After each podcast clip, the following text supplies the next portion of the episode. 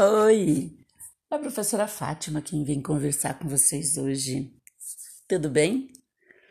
Lógico que com muita saudade. Eu vim conversar com vocês hoje sobre a origem das festas juninas. Eu sei que talvez vocês já estejam saturados dessa conversa, né? Mas algumas pessoas talvez não saibam que, curiosamente, essa festa nasceu lá no centro-sul da Europa, há 2.500 anos mais ou menos, né? É bastante tempo se a gente pensar que nós já estamos em 2021. Nossa, muito mais tempo, né? E era um povo que era pagão.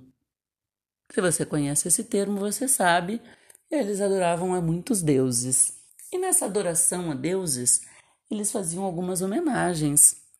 E a festa junina surgiu aí então numa dessas homenagens aos deuses em que eles acendiam fogueiras, faziam balões de fogo para levar até os céus a homenagem aos deuses, o pedido de que a colheita seja farta, de que o rebanho seja saudável, e de que eles possam ter como se manter guarnições, alimento para passar o outono e inverno que é tão rigoroso nessa região.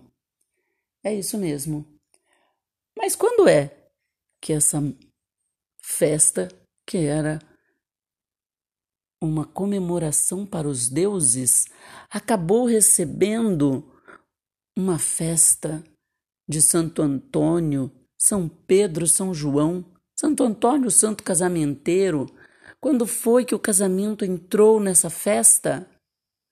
Ora, quando as pessoas deixaram de crer em múltiplos deuses e se tornaram, se converteram cristãos, mais especificamente ao catolicismo, que a igreja, vendo essa festa toda, não gostando muito, e não conseguiu acabar com essa grande festa com muita música, com muita dança, ela resolveu o problema.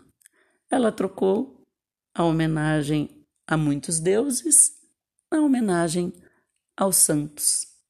E aí então a transformação, porque o ser humano gosta muito mesmo é de compartilhar a alegria.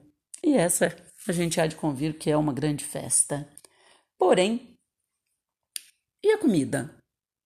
A gente já falou da origem, da transformação, das homenagens e a comida.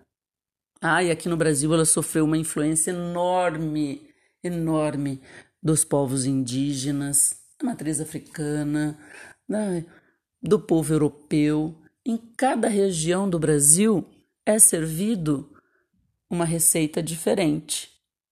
A mais tradicional que a gente tem aqui da influência é o milho verde, é a sopa de mandioca, a canjica, a pipoca e tantas outras. O bolo de milho.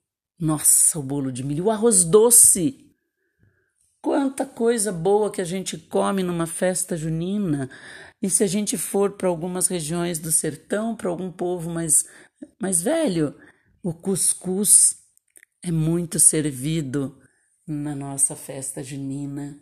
E se a gente for para o norte?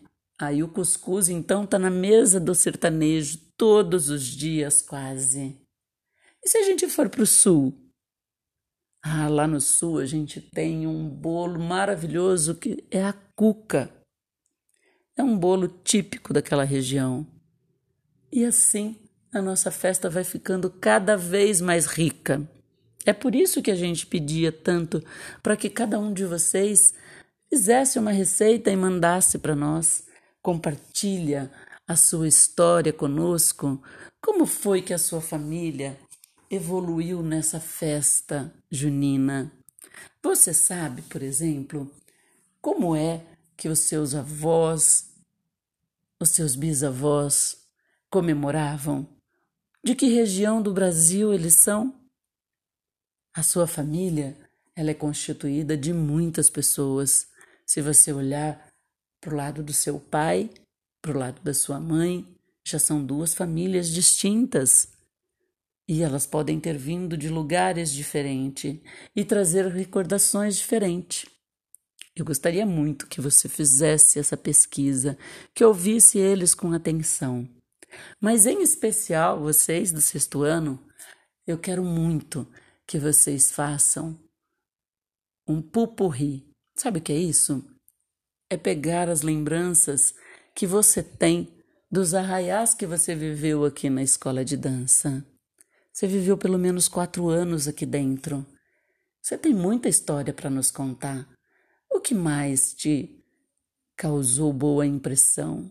O que mais você gostou? Quais foram as dificuldades que você teve nas festas juninas? O que você gostaria que se repetisse? A gente vai ficar muito feliz de te ouvir, vai ficar muito feliz de ouvir as suas referências, o seu ponto de vista, o seu sentimento, a sua lembrança.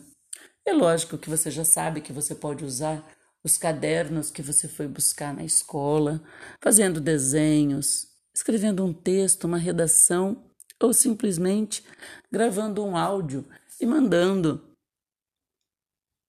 para Geórgia e pedir a ela que me encaminhe, se possível, para que eu possa ouvir para que eu possa saborear um pouco das suas lembranças, das suas memórias, que com certeza estaremos juntos, porque afinal de contas, vivemos todos juntos naquela escola. Todos nós produzimos as prendas, as danças, as roupas, maquiagens, tudo sempre muito junto. E isso tudo me traz um bem-estar enorme.